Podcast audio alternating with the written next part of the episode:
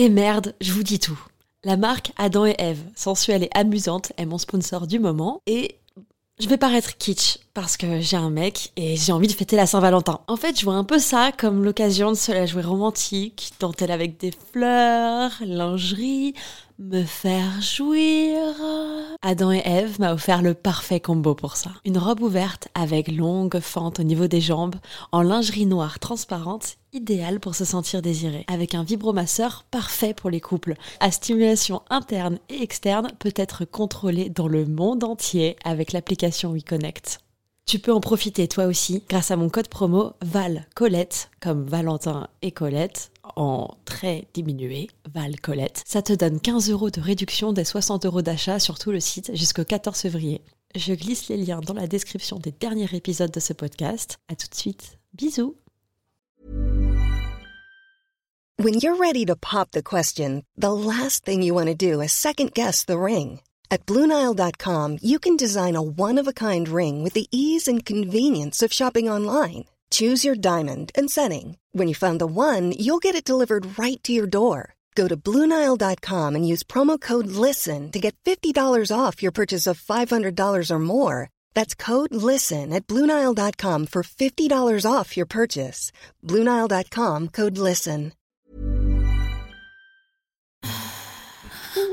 Salut, c'est Colette du podcast Colette se confesse. Bienvenue sur ma chaîne. Tu pourras y découvrir deux formats, un gratuit et un payant. Les confessions sont des partages d'expériences pour une meilleure compréhension de soi, des autres et ainsi apprendre à définir et à communiquer sur ses désirs. Les histoires immersives, entre 5 et 20 minutes, disons olé olé, sont là pour enrichir ton imaginaire érotique et te détendre, redorer sa sexualité pour retrouver son équilibre intérieur. Ces épisodes sont des créations sonores d'une grande qualité. C'est pas moi qui le dis, c'est mon petit doigt qui me rapporte tout. Cela demande beaucoup de temps d'écriture, de réalisation, d'interprétation et de post-production. Pour accéder aux nombreux contenus exclusifs et devenir membre de la communauté Club Coco, tu peux devenir donateur et donatrice. Ce podcast est aussi disponible sur YouTube. Tu pourras y voir les mains de Colette et de ses invités. Un petit follow pour me soutenir partout sur les réseaux sociaux.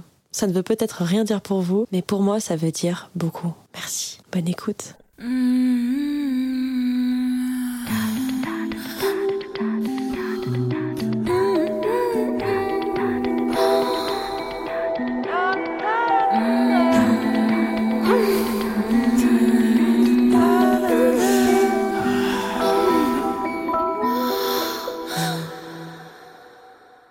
Salut, c'est Colette et je suis avec Brian. Salut Colette. Bonjour Brian, merci d'être là. Euh, Brian, on, on est rentré en contact parce que en fait, euh, tu m'as parlé un peu de ton métier et ça m'a beaucoup intrigué. J'ai trouvé ça assez euh, passionnant et puis surtout, j'avais jamais, euh, alors bizarrement, tu vois, j'ai beau parler pas mal de sexualité, enfin je crois que j'en parle pas mal.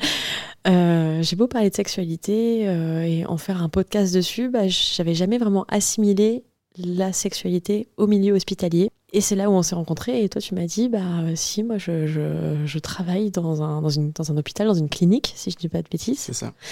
Et, euh, et c'est c'est- c'est- c'est- c'est justement, c'est c'est tout mon sujet. C'est tout ton sujet et je pense que c'est un sujet qui, euh, qui concerne un peu tout le monde.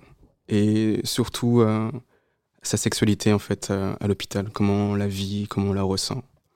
Et euh, effectivement, mon travail, c'est un peu sur ça. C'est euh, essayer de faire en sorte qu'on puisse se prendre dans la, dans la globalité euh, la sexualité euh, chez un patient, et même chez l'individu, en bonne santé. Est-ce que tu peux me dire un peu plus comment ça se passe en fait euh, Quels sont les genres de patients qui vont venir te voir? Dé- Déjà, est-ce que c'est, est-ce que quand on est à l'hôpital, on, c'est- en fait, quel médecin va proscrire aux patients de voir un sexologue? Quelle est la démarche à suivre? Ou est-ce que c'est une demande des, des patients? Ou est-ce que c'est, ça doit être une démarche de leur part? Enfin, comment, comment ça s'articule en fait? Alors ça va être un peu bilatéral, ça va être, euh, ça va être souvent euh, soit le, euh, le médecin qui va prescrire euh, une consultation euh, pour un sexologue, ou c'est soit le patient qui va faire sa propre démarche. Et c'est, quel médecin Alors ça va être souvent des cardiologues, euh, des gynécologues souvent, des sages-femmes aussi peuvent, peuvent être sexologues ou prescrire. Et parfois ça peut être les urologues aussi, les andrologues. Qu'est-ce que c'est un andrologue? Un andrologue c'est un peu le médecin qui gère la sexualité masculine. Attends, mais il y a beaucoup de médecins qui gèrent la sexualité masculine parce que Euh, j'ai jamais entendu ça. Il y en a peu, il y en a peu. C'est- très peu réputé, mais il y en a dans quelques établissements. Surtout les, euh, les, les cliniques ou les établissements spécialisés un peu en urologie souvent on a ce type de médecin-là.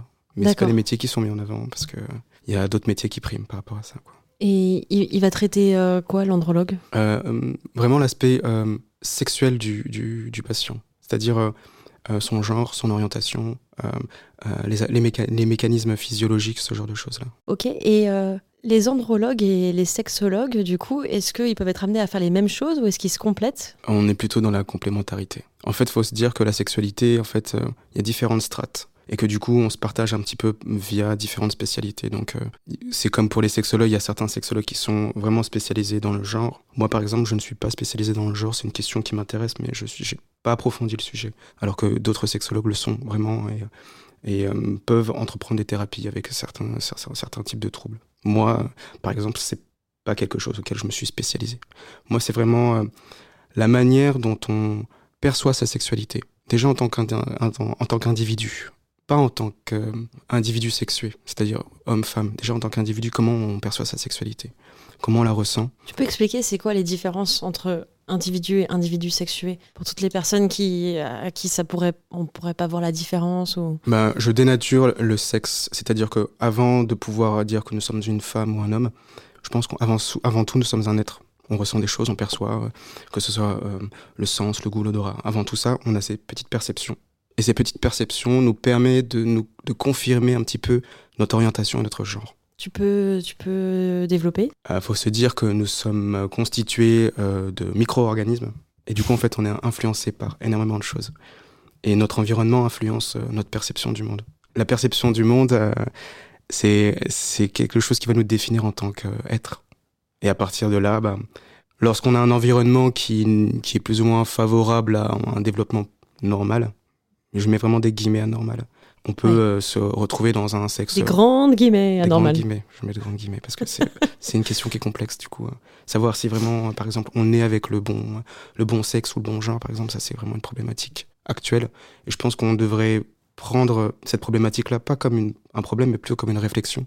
Hmm. Je pense qu'on devrait plutôt réfléchir à, à, la manière dont on se pose ce type de questions-là et arrêter de, euh, de diaboliser les choses et de plutôt les voir sous un autre, un autre prisme, avec beaucoup plus de neutralité euh, et beaucoup plus de bienveillance. Tu, tu parlais tout à l'heure de, des différents sens qui font que ça définit notre genre, de comment nous on se sent. Tu veux dire que par exemple, euh, euh, certains odorats, ou enfin certaines odeurs ou certains touchés vont t'aider à te, à, te, à te permettre de. Pardon, j'arrive pas à parler. Vont t'aider à te définir si tu te sens plus femme ou plus homme? Bien sûr. Bien sûr. En fait, euh, la manière dont euh, notre corps est constitué, on a des, petits récepteurs, et ces récepteurs-là, en fait, nous permettent de capter un peu euh, comment on interagit avec le monde. Le fait d'interagir avec le monde, bah forcément, ça va nous donner une définition. Et c'est pour ça que là, je vais te parler de réalité et de réel. Du coup, on est tout le temps dans le réel, mais on capte des petits morceaux, des petits, des petits moments de la réalité. Et en, fait, on est tout le temps entre cette espèce de, confrontation entre le réel et la réalité, c'est là où euh, parfois, bah, c'est là, ça crée des troubles chez, nous. Parfois, on n'est pas en accord avec la réalité qui, est présentée à nous. Et notre réel, parfois, il est un peu biaisé par euh, notre perception du monde. Je suis pas sûr d'avoir compris. C'est très complexe. je veux bien que tu me réexpliques. C'est hyper complexe. En fait, euh, on va parler de phénomènes. En fait, nos sens nous permettent en fait de capter l'extérieur, et l'extérieur va impacter notre intérieur à nous. Donc forcément, où est-ce qu'on va vivre, où est-ce qu'on va, on va grandir, euh, les personnes qu'on va fréquenter, euh, l'éducation qu'on va recevoir, tout ça va influencer. Donc forcément, ça va orienter un petit peu notre, notre psychisme, notre, notre physique et notre physiologie. Donc ça va avoir des répercussions sur notre sexualité. Hmm, ok. Et en quoi nos sens, du coup, euh, en, fait, là où j'ai du mal à saisir, je, je, fais un peu exprès d'aller de, creuser le truc parce que j'aime bien comprendre. C'est important.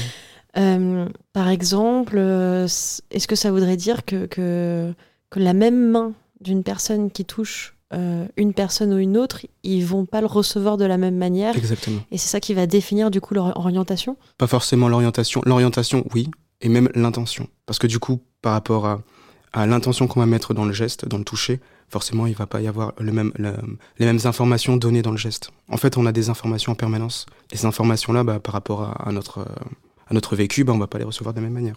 C'est-à-dire, par exemple, le rejet, l'abandon, bah, parfois, euh, on va être en couple et on va percevoir euh, son compagnon lorsque, après une dispute, ben, par exemple, il va partir, on va ressentir de l'abandon, du rejet. Ben, non, en fait, c'est question de perception. C'est parce que toi, avec ton vécu, ce que tu as, as ressenti auparavant, bah, ça te fait écho à ton histoire et du coup, tu as l'impression de revivre un peu cette espèce de mmh. trauma en permanence. Et tout ça, c'est lié au, sens. Une question que je me pose, c'est que du coup, euh, est-ce que à partir de ces perceptions, peuvent se créer, euh, démarrer dans notre, euh, dans notre imaginaire certains fantasmes. Tout part de là. Ah Tout part de là. Parlons-en. Tout part de là. Et étant donné euh, que les fantasmes, souvent, ils arrivent à émerger un petit peu dans nos rêves, dans même dans nos cauchemars parfois. c'est des choses qu'on qu'on enfouit au plus profond de nous parfois. Et on a cette espèce de frustration en permanence où on se dit, bah, j'ai rêvé de quelque chose, j'y pense toute la journée, mais c'est pas réalisable, c'est pas, c'est pas normé. Je peux pas l'exprimer, je peux pas le verbaliser. Et parfois, c'est comme ça que on, on, est là, on est frustré dans nos relations, dans, même dans nos communications, parce qu'on n'arrive pas à verbaliser ce qu'on a, qu'on a pu euh, rêver, on a pu fantasmer.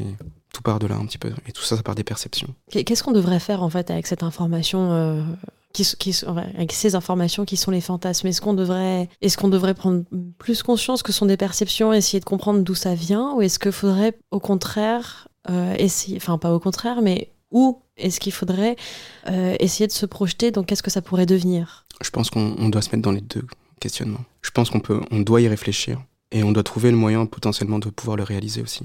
Je pense que les deux, ce sont une réflexion après l'autre. Je pense qu'il faut réfléchir, il faut prendre conscience de, ce qu'on a pu euh, ressentir à ce moment-là. Qu'est-ce que ça a provoqué en nous? Est-ce que ça nous bouleverse? Qu'est-ce que ça provoque euh, comme sensation à l'intérieur de nous? Et puis, euh, voir comment on peut le réaliser.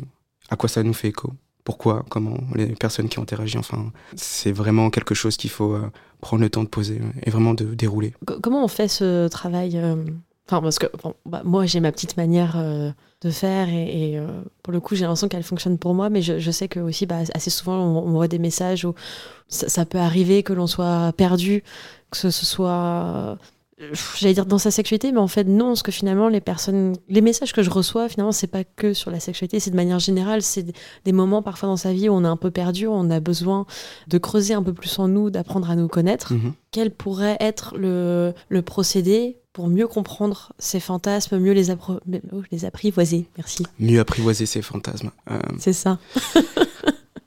je pense que, hum, étant donné que c'est du contenu qui est un peu anarchique, parce que souvent il, survient dans, dans, notre inconscient, lorsqu'on ferme les yeux ou lorsqu'on est dans le métro ou, euh, ou lorsqu'on marche, ben, on pense un peu à tout ça parfois. Et je pense que la meilleure des manières de ça pouvoir... Ça t'arrive quand, toi? Moi, je pense que j'ai réfléchi en permanence et du coup, pour pouvoir euh, il pensait à tête vraiment reposée euh, chez ce petit carnet, du coup, qui, qui m'aide pas mal. Donc, euh, ah. donc tout ce qui est dans ma tête, j'essaye de le sortir un petit peu, de l'écrire, parce que parfois, bah, on peut pas le verbaliser à tout le monde, on peut pas le verbaliser à, à l'instant T. Donc, du coup, si on a, on a de quoi noter. Après, le téléphone, c'est très bien aussi. Mais... Donc, tu écris tes fantasmes? Alors, je, je pense pas que ce soit vraiment des fantasmes. Je pense que c'est, ce sont des, des débuts de perception. Et peut-être que derrière tout ça, ouais, il y a peut-être un fantasme. Je pense que euh, à travers mon métier, avec la volonté que j'ai, je pense que c'est plutôt. Ouais, ça peut, ça peut relever du fantasme, ouais, on peut dire ça. On peut dire ça. Je pense que j'ai cette volonté de faire en sorte que tout le monde puisse être en accord avec sa sexualité, euh, qu'on puisse être prendre dans sa, dans sa globalité, pas partiellement, par exemple. Donc, euh, ce petit carnet m'aide pas mal, ouais. Ah, donc tu veux dire que parfois tu peut-être qu'inconsciemment tu penses à des choses et tu vas essayer de les mettre en mots mais en les mettant en mots tu es déjà un peu plus dans l'action. Exactement. Tu es déjà moins dans ton imaginaire dans J'essaie d'être euh, plus ou moins plutôt pragmatique, ouais, j'essaye. Ça marche. On en était où? Parce que du coup, on parlait de oui, comment, comment transformer ces fantasmes. Euh, donc oui, donc toi, tu es du parti pris de dire que le fantasme est fait pour être réalisé. Ouais. Sinon, ça crée de la frustration. Et la frustration, c'est pas bon à vivre.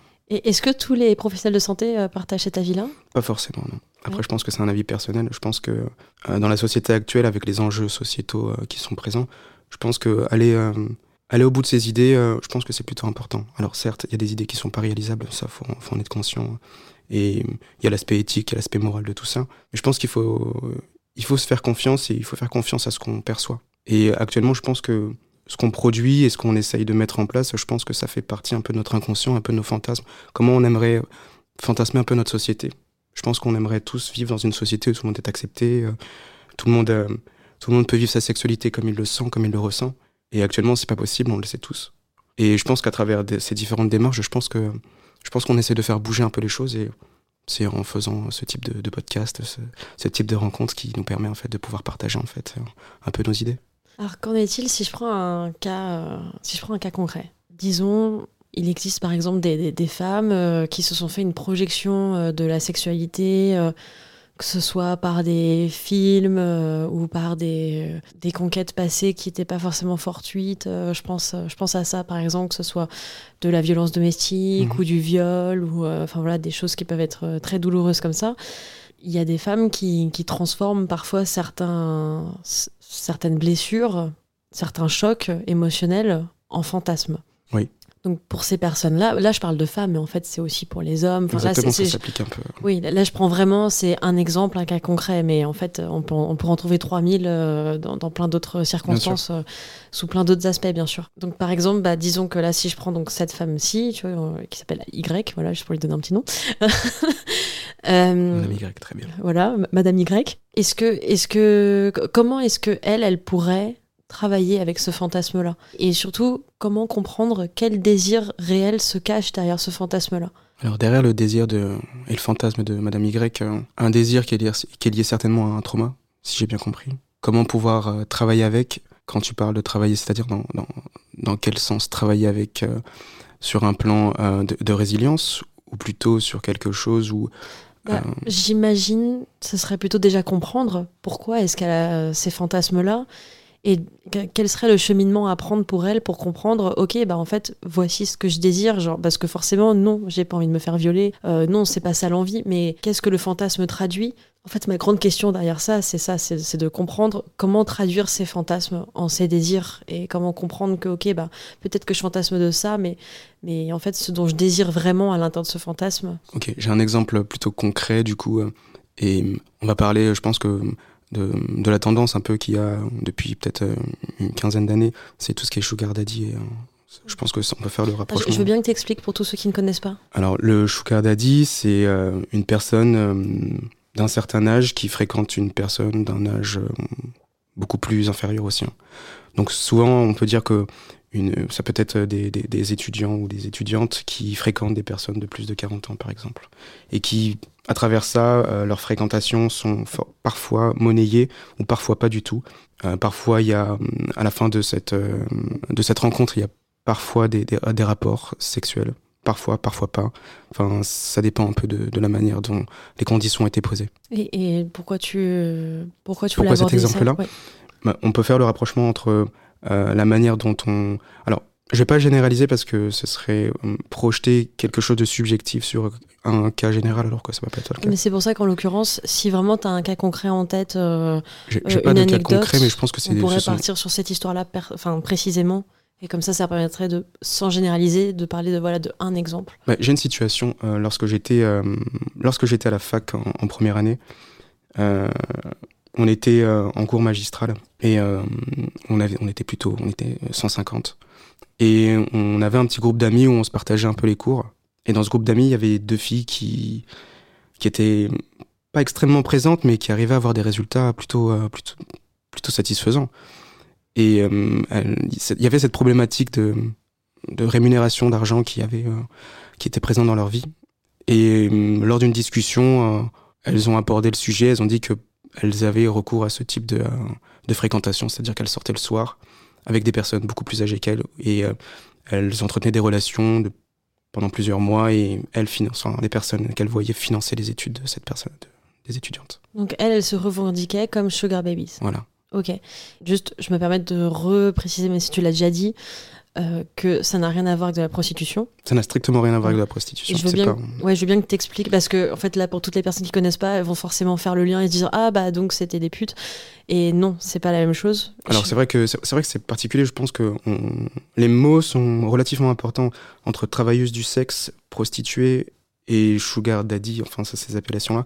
Euh, on va dire la fonction systémique est complètement différente. La travailleuse du sexe peut faire ça. Euh, par profession euh, et par volonté pure, la prostituée a forcément un réseau derrière, euh, une organisation qui est euh, mafieuse parfois, sous contrainte.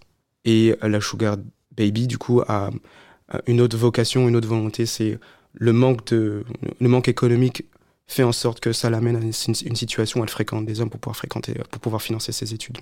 Donc la volonté, enfin, le, le but de chacune de ces, je sais pas si on peut appeler ça des, des professions, mais on va appeler ça plutôt des, des statuts.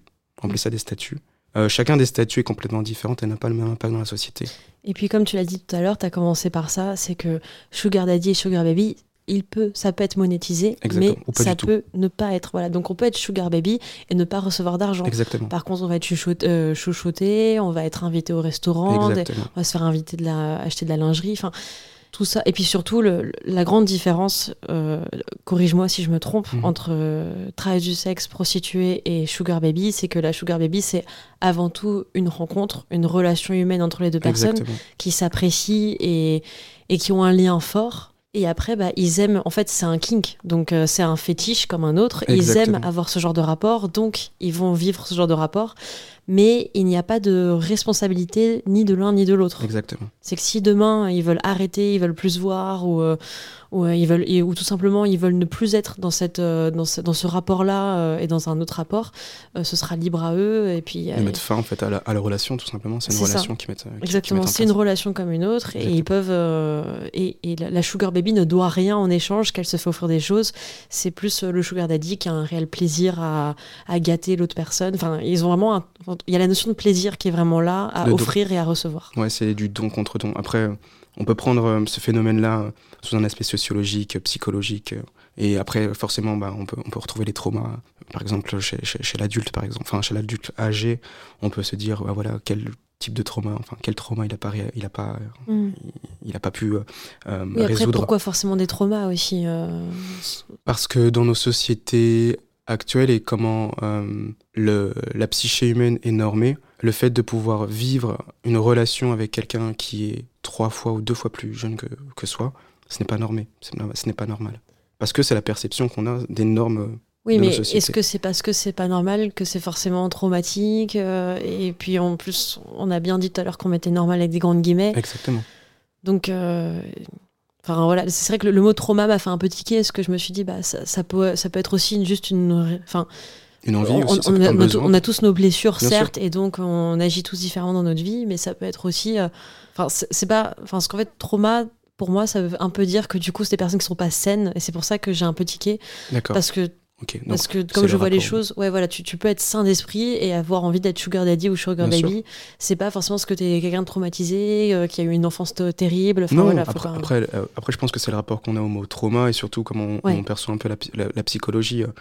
Euh, malheureusement, c'est vraiment pointé du doigt et il faut prendre du recul un petit peu sur les mots qui sont employés et la signification profonde de ça. Je pense qu'on a tous un petit peu nos, mm. blessures internes et du coup, bah, à travers nos blessures, on a essayé de d'exister et euh, à travers ces existences-là, bah, parfois ça peut, parfois il n'y a pas de, il a pas de répercussions, parfois il y en a, tout mm. simplement. Et euh, on a un peu digressé. Euh, mais mais c'est hyper intéressant. Je suis trop contente qu'on parle de ça parce qu'en plus, euh, j'avais jamais eu l'occasion encore de parler euh, de Sugar Baby, Sugar Daddy sur mon podcast, donc c'est cool. alors pourquoi est-ce que tu ramènes ce sujet? Est-ce que du coup, on en était à, à, parler de. Enfin, ma grande question, c'était comment transformer le fantasme en désir et le, pour, pour, pour, le faire exister et pour, euh, et pour le faire arriver dans sa vie, parce qu'on est parti du constat qu'un fantasme est fait pour être réalisé. Exactement. Donc pourquoi est-ce que tu as ramené l'exemple du Sugar Baby, Sugar Daddy? Est-ce que tu penses à quelque chose, euh, une histoire en particulier, ou est-ce que tu, où est-ce que tu voulais m'emmener? Alors, quand j'ai voulu t'emmener un peu sur le Sugar Daddy et le Sugar Baby, c'était plus par rapport au fait que je me permets juste, pardon, parce qu'on n'arrête pas de dire sugar daddy, mais il existe aussi des sugar mommy, sugar mommy et des sugar baby. Qui sont, qui, sont moins présentes, euh, euh, qui sont moins exposées, parce que je pense que c'est plutôt une exposition euh, des réseaux sociaux et de la société. On, les met, on met les femmes moins en avant un peu comme d'habitude, je vais dire. Souvent, les femmes sont pas mises en avant. Et mm. là, malheureusement, euh, bah, les sugar daddy, du coup, sont un peu plus sur la scène et du coup prennent beaucoup plus. Euh, Parce que c'est des positions, du coup, c'est des gens en général qui gagnent un peu bien leur vie, etc. Parfois, ils ont, ils ont ces profils-là. Voilà. Donc, euh, du coup, la sugar mamie est moins mise en avant. Mais elle existe. Elle donc, existe. elle, est, présente aussi. Donc, on devrait dire sugar daddies et sugar mamies parce que sinon, on les oublie. On les, encore une fois, on les met plus en avant. dans ce podcast-là, dans, dans ce podcast on essaie de les mettre en avant aussi. comme, euh, donc voilà, excuse-moi, je voulais pas te couper. Je, te laisse reprendre. Euh, j'ai voulu t'emmener un peu sur ça parce que euh, on a on a toujours cette volonté, lorsqu'on est petit, de se dire, ben, quand je, souhaiterais, quand je serai grand, je ferai ça. Et je pense que le fantasme, c'est un peu pareil. Il est à l'intérieur de nous et il grandit tout doucement. Et à un moment, pour les personnes qui arrivent à réaliser leur fantasme, eh ben, il arrive à taille adulte et il arrive à sortir de, son esprit, il arrive à, sortir vers l'extérieur, à le faire partager avec son partenaire. C'est pour ça que j'ai voulu t'emmener un petit peu comme ça. Je pense que le fantasme, euh, c'est toujours quelque chose qu'en réalité, on travaille en permanence, qui revient sous dire. beaucoup de patients, du coup, qui sont sugar daddy, sugar mommy ou hmm, sugar baby pas, pas, forcément, non, non, non. Je... Euh, c'est une petite partie euh, des patients. Non, je pense que c'est le fantasme en général chez, chez les hommes et chez les femmes. Je pense que c'est quelque chose qui, qui a la taille d'un embryon, et puis plus on, on est confronté aux expériences, et plus ce fantasme-là se renforce. Il va puiser un petit peu dans les expériences qu'on a vécues, dans les petites perceptions, et du coup, ça lui donne du contenu. Et lorsque le contenu est, assez rempli, assez conséquent, ben, on se sent capable de pouvoir le réaliser vers l'extérieur. Et c'est là que parfois on réalise ses fantasmes. Mmh. Donc, ce qui arrive souvent, euh, lorsqu'on a ces espèces de réflexions-là, ça arrive souvent entre 30 et 45 ans. Souvent, on a ces, réflexions, on se dit, bah, tiens, il y a des choses que je dois réaliser, j'y vais maintenant. Parfois, il y a des fantasmes qui sont réalisés beaucoup plus tôt, mais c'est vraiment. Euh, la réflexion euh, du fantasme, elle, met du temps à mûrir. Et c'est pour ça que je parlais un petit peu du rapport que les, les adultes euh, plutôt âgés ont avec les femmes. Enfin voilà, je voulais partir un petit peu comme ça. Hmm, d'accord, ok. Ah, donc euh, si je comprends bien, en fait, euh, c'est que tu dis qu'actuellement, il y a pas mal de personnes qui font le, cheminement, le cheminement de maturer leur fantasme à un âge mature, donc plus, plus de 45 ans. Et du coup, bah, donc c'est là où ça arrive qu'ils soient sugar daddy, sugar mommy, parce que ils n'ont ils, ont pas réussi à le faire avant, en fait. Exactement. Pourquoi? Parce qu'il n'y avait pas euh, l'expérience acquise, il n'y avait pas la réflexion, il n'y avait pas cette confiance en soi aussi qu'on acquiert à cet âge-là. Euh, on n'a pas la confiance en nous à 20 ans de la même hmm. manière quand on en a 40. Donc forcément... Euh, Et comment on pourrait faire, du coup, pour faire maturer ces fantasmes avant ces 45 ans? Je pense que... Ça serait cool. je, pense que je pense que ça serait cool, mais ce qui, ce qui est particulier, c'est que pour parler de ces fantasmes-là, il faut pouvoir les communiquer. Et lorsqu'on n'a pas de médiateur pour pouvoir communiquer ces fantasmes, bah, c'est compliqué de pouvoir y réfléchir. À seul, c'est dur, parce que ça reste subjectif, et on pense que, avec toutes les normes qui nous sont imposées, on pense que ce qu'on pense n'est pas normal. Et le mm. fait de croire que ce n'est pas normal, du coup, on, refoule. Alors que si on avait un médiateur qui nous permettait en fait de pouvoir verbaliser tout ça et de pouvoir faire en sorte que ça soit réalisable. Est-ce que son premier médiateur, ce serait pas censé être son partenaire? C'est ce qu'on. Théoriquement, ce serait le cas mais parfois c'est pas c'est pas le bon c'est pas le bon médiateur. Je pense que moi avec ma position professionnelle, je pense que parfois il y a certaines réflexions qu'on ne peut pas euh, faire mûrir et partager euh, directement à son partenaire. Je pense que c'est déjà une, espèce d'introspection personnelle déjà, savoir qui on est, ce qu'on aime, ce qu'on mm, veut. Mm, mm. Et je pense que avoir une personne neutre qu'on ne peut pas influencer, qui ne sera pas influencée par nos propos, je pense que c'est plutôt euh, de cette manière-là qu'on devrait ou qu'on pourrait démarcher. Est-ce que tu aurais des, des, astuces à partager pour, euh, premièrement, déjà faire ce travail d'introspection, seul? Seul, oui. Alors, euh, je, pense que euh, écrire, c'est pas mal. Mais je pense que c'est d'abord essayer de s'affirmer. Personnellement, verbaliser quelque chose auquel on pense, le verbaliser vers l'extérieur, je pense que c'est quelque chose de très compliqué. Parce qu'on n'a pas les termes adéquats, les mots suffisants. Et c'est parfois ça qui nous manque. Et parfois, c'est pour, pour ces raisons-là que nous ne sommes pas, nous sommes pas totalement compris dans, dans ce qu'on verbalise. Et du coup, je pense que l'écriture, ça peut être quelque chose d'intéressant. Et écrire, euh, par exemple, dès qu'on a un fantasme, on l'écrit tout de suite? On l'écrire. Même si c'est maladroit, c'est peut-être pas les bons mots, mais au moins l'écrire. L'écrire. Et lorsque ce fantasme se manifeste différemment dans notre esprit, le réécrire sous, sous une, une, forme totalement différente et continuer en fait à, à faire mûrir. En fait, c'est du contenu en fait qu'on sort de notre, de notre, tête. Ah, donc le ré... ah, c'est intéressant ce que tu dis, c'est-à-dire l'écrire et ensuite le réécrire. Et le réécrire. J'aime bien ça. Ça, j'ai jamais fait. Ce serait euh, peut-être une technique à mettre en place maintenant. Ah, mais ça, ça m'intrigue beaucoup parce que, en effet, je pense que ça n'a rien à voir quand tu réécris. Quelque chose qu'on a déjà. Ce serait un très bon exercice, ouais. Je pense que ça pourrait être euh, l'une des premières astuces que je pourrais donner aux gens pour euh, travailler un peu sur son introspection. Et puis après, bah, forcément, je pense que trouver trouver un professionnel de santé, euh, ça peut être n'importe qui, ça peut être son médecin traitant, ça peut être une infirmière, ça peut être n'importe qui. Trouver un mmh. médiateur ou enfin un psychologue, psychiatre, enfin n'importe qui, avec qui on trouve que euh, l'écoute, l'écoute active, parce qu'il y a différents types d'écoute, que l'écoute active est, vraiment présente dans sa prise en charge, qu'on puisse ressentir que cette personne nous écoute et qu'il n'y a pas ce jugement derrière là. Et à partir de là, dès qu'on a cette espèce de confiance. Tu peux définir écoute active? Alors l'écoute active, c'est une technique thérapeutique euh, qui, a été, qui a été mise en place et qui a été découverte un peu euh, chez, euh, chez Freud. C'est Freud qui a mis ça en place. Et puis après, il y a l'école de Palo Alto qui, qui a développé toute forme de, enfin, différentes techniques en fait de communication à travers ça. Et l'écoute active, en fait, c'est vraiment une écoute où on écoute totalement, où il y a la position corporelle qui compte et il y a des reformulations qui sont, qui sont mises en place pour qu'on puisse vraiment saisir la totalité du contenu du patient qui nous, qui nous donne. Et donc du coup, ce patient-là, ça permet en fait de pouvoir vraiment se mettre dans un, dans un processus où son contenu est spontané et pas vraiment réfléchi, mais totalement conscient. Et Finalement, je fais du palo alto sans le savoir. Peut-être. Je pense que c'est peut-être dû à tes différentes expériences qui a fait en sorte que tu as développé tes propres techniques. voilà. Freud n'a qu'à bien se tenir. Colette arrive. Freud, on pourrait dire qu'il est même peut-être dépassé maintenant. Ah, Freud, t'es complètement has -been. Voilà. Vaniketa. Non, pardon, j'arrête. bon, voilà. Euh, je fais des petites blagounettes. Euh, ok, trop chouette. Et euh, du coup, disons que on a appris à se connaître, on a fait ce travail d'introspection, on sait un peu plus euh, ce qu'on veut. En fait, non, j'ai envie de dire, parce que peut-être là je vais un peu trop vite en fait, parce que il y, a à écrire peut-être les quelques trucs qui passent par nos têtes, mais, et qu'en est-il pour les personnes qui n'arrivent pas à fantasmer? Les personnes qui n'arrivent pas à fantasmer. qui pensent qu'elles n'ont pas d'imagination, qu'elles n'ont pas de créativité.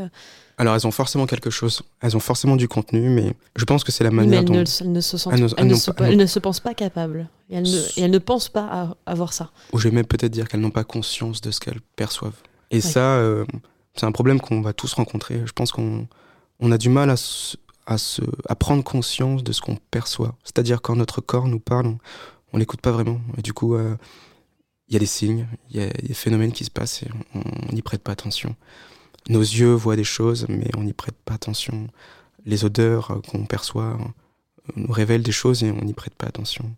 Et je pense qu'à partir de là, quand on prête pas attention à ces sensations, à partir de là, on biaise déjà nos perceptions, notre manière de percevoir les choses, de réfléchir et de conscientiser les choses. Donc, euh, je pense qu'il faut, faut peut-être retourner un peu à l'essentiel, un peu et se remettre un peu en accord avec soi-même. C'est réapprendre à, à se regarder, à se toucher, ce genre de choses je pense que c'est ce que tu véhicules un peu. Merci. Euh, ça, demande un peu d'effort personnel du coup, mais ça vaut le coup. Ça vaut totalement le coup et, et je pense que avec cette démarche-là, les gens qui peuvent écouter euh, ce type de podcast-là, je pense qu'elles peuvent se mettre dans une position où elles se disent bah c'est vrai que pour pouvoir satisfaire l'autre, il faut que je puisse me satisfaire déjà de moi-même. Mm. Il faut que je puisse déjà comprendre ce que je ressens, ce que je perçois. Et à partir de là, Lorsqu'on a conscience de tout ça, on peut vraiment exprimer sa sexualité dans la totalité, répondre à ses besoins et aux attentes de l'autre. Et puis du coup, on n'est plus en train d'agir en fonction de l'autre et en jugement de l'autre, mais on agit en fonction de soi. Exactement, il y a un vrai partage cette fois-ci. Mm. Trop chouette. Mm. Et donc, disons que, ok, cette, euh, on a réussi à faire ce travail, on sait un peu mieux ce qu'on veut et tout. Si on est célibataire, bon, c'est un peu plus simple quelque part parce que naturellement, j'ai l'impression, je pense qu'on va faire, même inconsciemment, les rencontres, des nouvelles rencontres, soit dans des endroits ou soit avec des personnes qu'on n'aurait pas eues auparavant parce qu'on n'était pas dans le même état d'esprit. Mais que se passe-t-il si on est en couple et que l'on a été en couple avec cette personne, avec cette personne qui a connu le mois d'avant? Et comment, euh, comment, comment faire en sorte que l'autre nous accompagne et qu'on accompagne l'autre dans cette évolution eh ben, personnelle et intrapersonnelle, quelque part? Ouais, je, je, vois où est-ce que tu veux m'emmener. Alors, euh, je pense que euh, l'élément principal qui constitue la relation entre deux individus, je pense que c'est la communication. Je pense que c'est le seul outil authentique qui nous permet de nous, de nous prendre comme on est. Si on communique correctement, et dans le correctement, je mets aussi des guillemets parce que. Et, comment communiquer? Et c'est ça en fait. Je pense que les moyens euh, qu'on utilise pour communiquer euh, ne sont plus euh, adéquats. Je pense qu'on on est discommunicant en réalité, en permanence. On a du mal à communiquer avec les autres. On a du mal à, à comprendre l'autre. Et c'est ce qui nous met parfois dans des situations où, où parfois c'est conflictuel. C'est dû à quoi? Je pense que c'est plutôt notre manière de pouvoir interagir. En fait, on, on a plus envie de de communiquer que d'écouter les autres. Écouter l'autre, ça, c'est pas, ça n'a pas la même euh, importance et le même impact. Si on écoute, si on prend le temps d'écouter l'autre, on va se rendre compte que la personne demande énormément. Hmm. Elle en attend de beaucoup de choses. Elle a des craintes. Et parfois, quand nous, on a envie de communiquer et pas d'écouter, eh ben, on transmet uniquement ce que nous, on perçoit. Et c'est comme ça que ça crée, en fait. On n'est pas sous le même canal, on va dire. C'est un canal. Donc, communiquer, ça part finalement de écouter davantage, plutôt que d'essayer d'exprimer davantage. Exactement. Je pense que pour pouvoir euh, cerner son, son, partenaire, il faut l'écouter. Si on a vraiment cette volonté de pouvoir euh, aller en profondeur, de le connaître euh, dans son intimité profonde, je pense qu'il faut l'écouter avant tout et pas essayer de communiquer. Hmm. Est-ce que pour, pour faire comprendre du coup à son partenaire, on peut lui demander de, de nous écouter? Est-ce que ça c'est une demande qui pourrait se faire ou est-ce que ce serait maladroit? Est-ce que ça pourrait créer des tensions? Ouais, mais du coup, comment est-ce que tu demandes à ton ou ta partenaire de, t'écouter davantage? Comment est-ce que ça se formule? Comment favoriser l'écoute, du coup? Ça serait ça. Je pense que ça, ça découle un peu de l'intérêt qu'on porte. Je pense que l'intérêt qu'on porte à, une personne, on va le ressentir. Quand quelqu'un souhaite vraiment nous comprendre et euh, vraiment apprendre à nous connaître, je pense qu'elle prête l'oreille et on le ressent.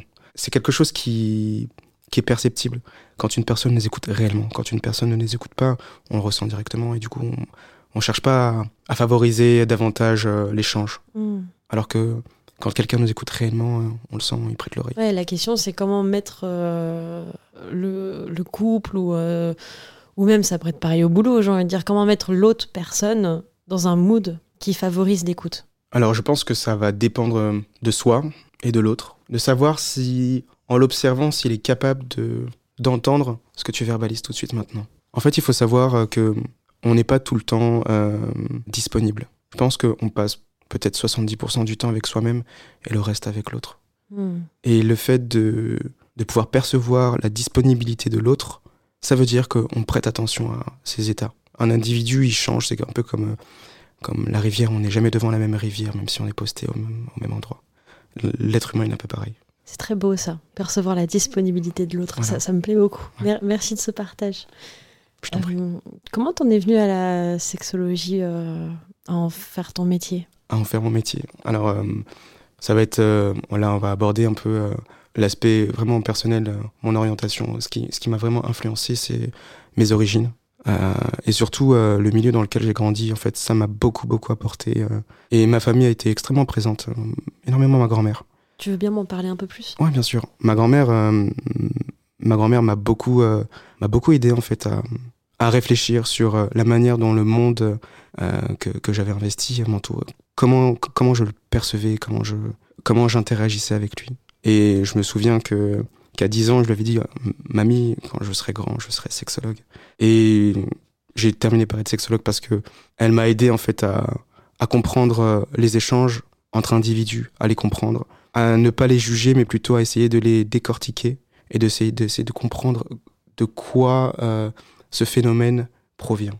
C'est-à-dire euh, comment mes parents se sont rencontrés, par exemple. Du coup, j'ai appris à décortiquer euh, leur orientation. Euh, tu, peux expliquer un peu plus pour qu'on comprenne, si tu veux bien donner un peu plus de détails? Alors, quelles, sont tes origines Alors, mes origines, moi, je suis d'origine, en fait. Ma mère est portugaise guinéenne et mon père est guyanais vietnamien. Et du coup, j'ai grandi dans une culture, enfin, dans, dans, quelque chose, dans un milieu extrêmement enrichi, culturellement parlant. Parce que ma grand-mère euh, est issue du Portugal et du coup elle arrivait avec, en France avec sa culture portugaise.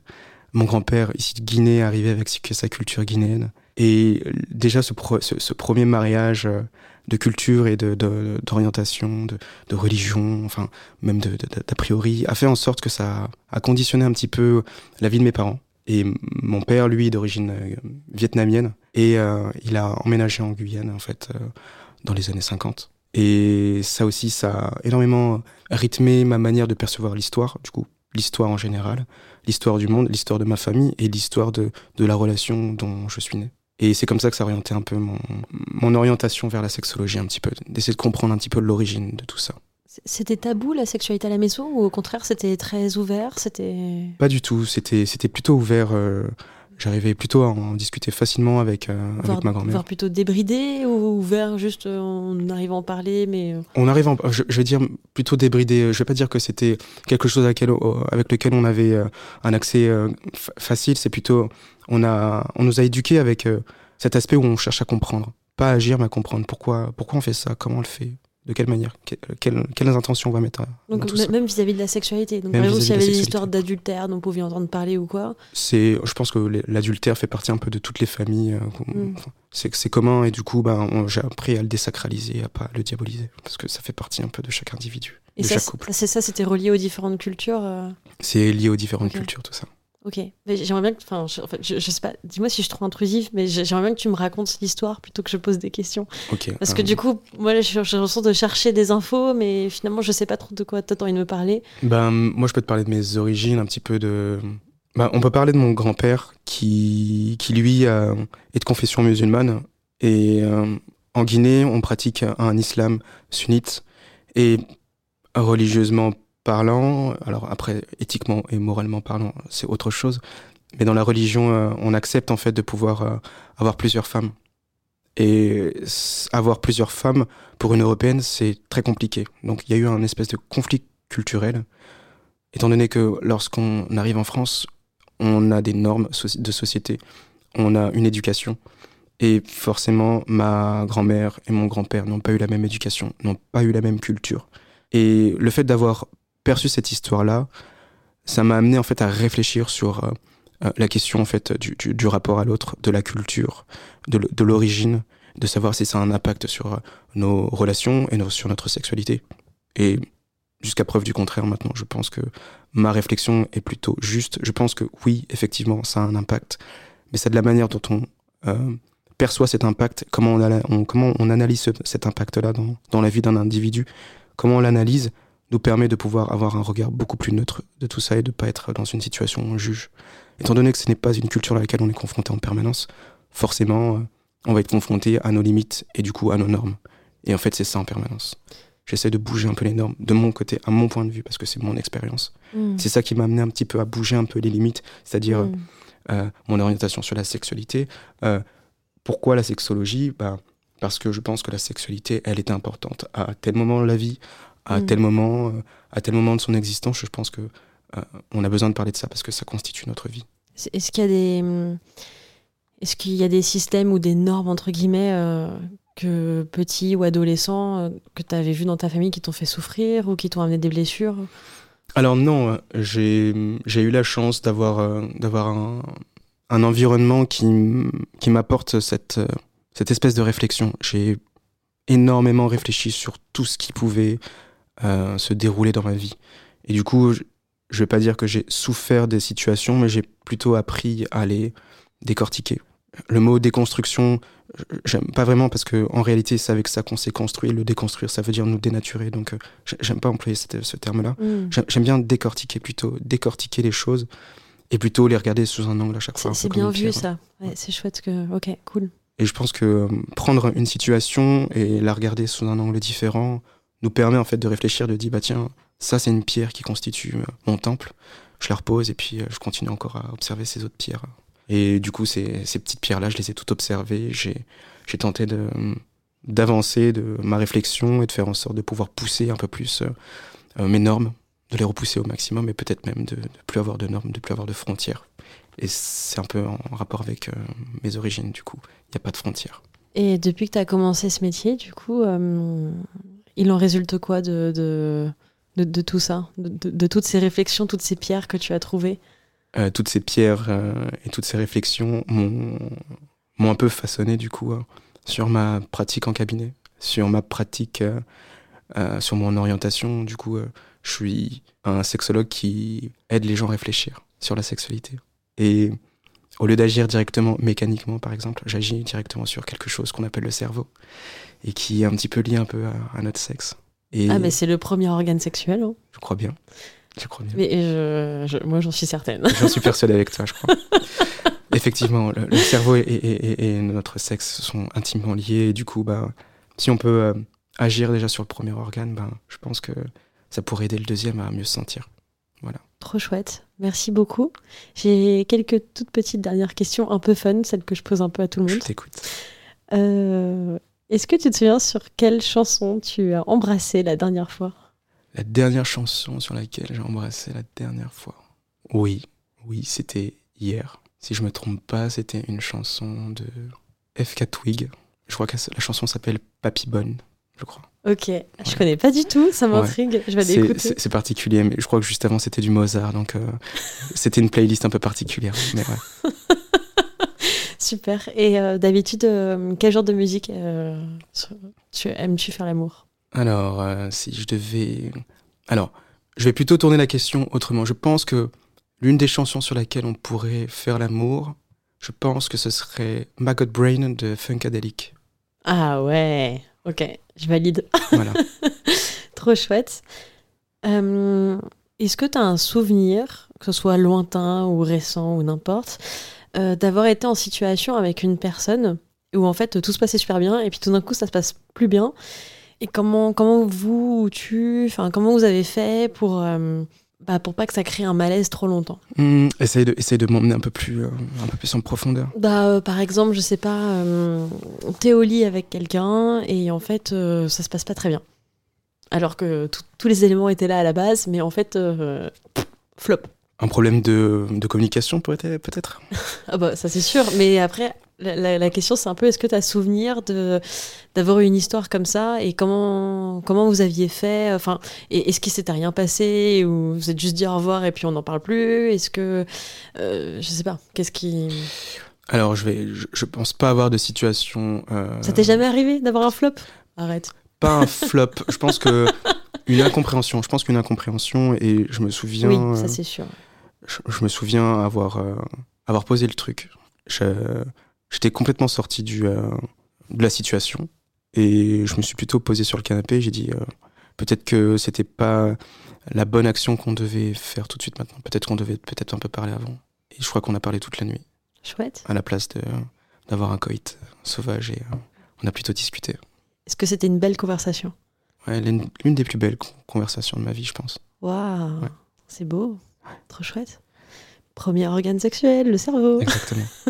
je pense qu'on est tous un peu sapiosexuels, du coup. Je, pense, je le pense Super. Bah, merci beaucoup, Brian. C'était très chouette. C'était très agréable. Le plaisir est partagé. Bah, trop bien. Je, suis ravie que, que, que tu aies passé un bon moment. Super. Trop cool. Bah, les auditeurs et auditrices, j'espère que vous avez passé un très très bon moment aussi, euh, que c'était très doux à vos oreilles. Ça l'était aux miennes. Euh, si, euh, merci. si vous avez aimé cet épisode, je vous encourage grandement à en parler autour de vous. Le bouche à oreille, c'est méga important. C'est vraiment ce qui fait vivre euh, mon podcast. vous pouvez me suivre sur Instagram, Colette se confesse. Vous pouvez surtout, surtout, surtout, vous abonner à ma newsletter. Tous les liens sont dans la description. Sur ma newsletter, si vous abonnez, je vous offre un épisode gratuit et je vous prépare de nombreuses surprises par la suite. Et puis euh, après, pour me soutenir, ce qu'on peut toujours et encore faire, c'est, euh, si c'est pas déjà fait, c'est voter 5 étoiles sur Apple Podcast et Spotify, laisser un petit commentaire. Et puis surtout, vous pouvez vous abonner aussi à mon Patreon, euh, où il y a tous les épisodes exclusifs pour vous servir, tous les épisodes olé olé, les histoires immersives. L'atelier d'écriture avec le Coco Club. Enfin voilà, il se passe plein de choses. Viens des voir. Et, et à très bientôt. Merci. Merci.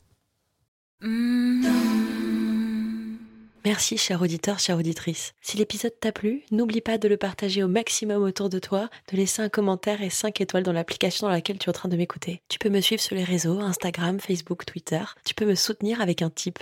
Devenir donateur, c'est super important. Pourquoi?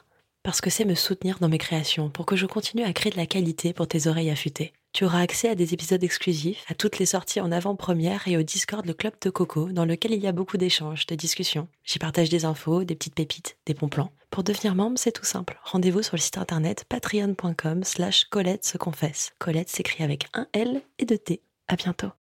Colette.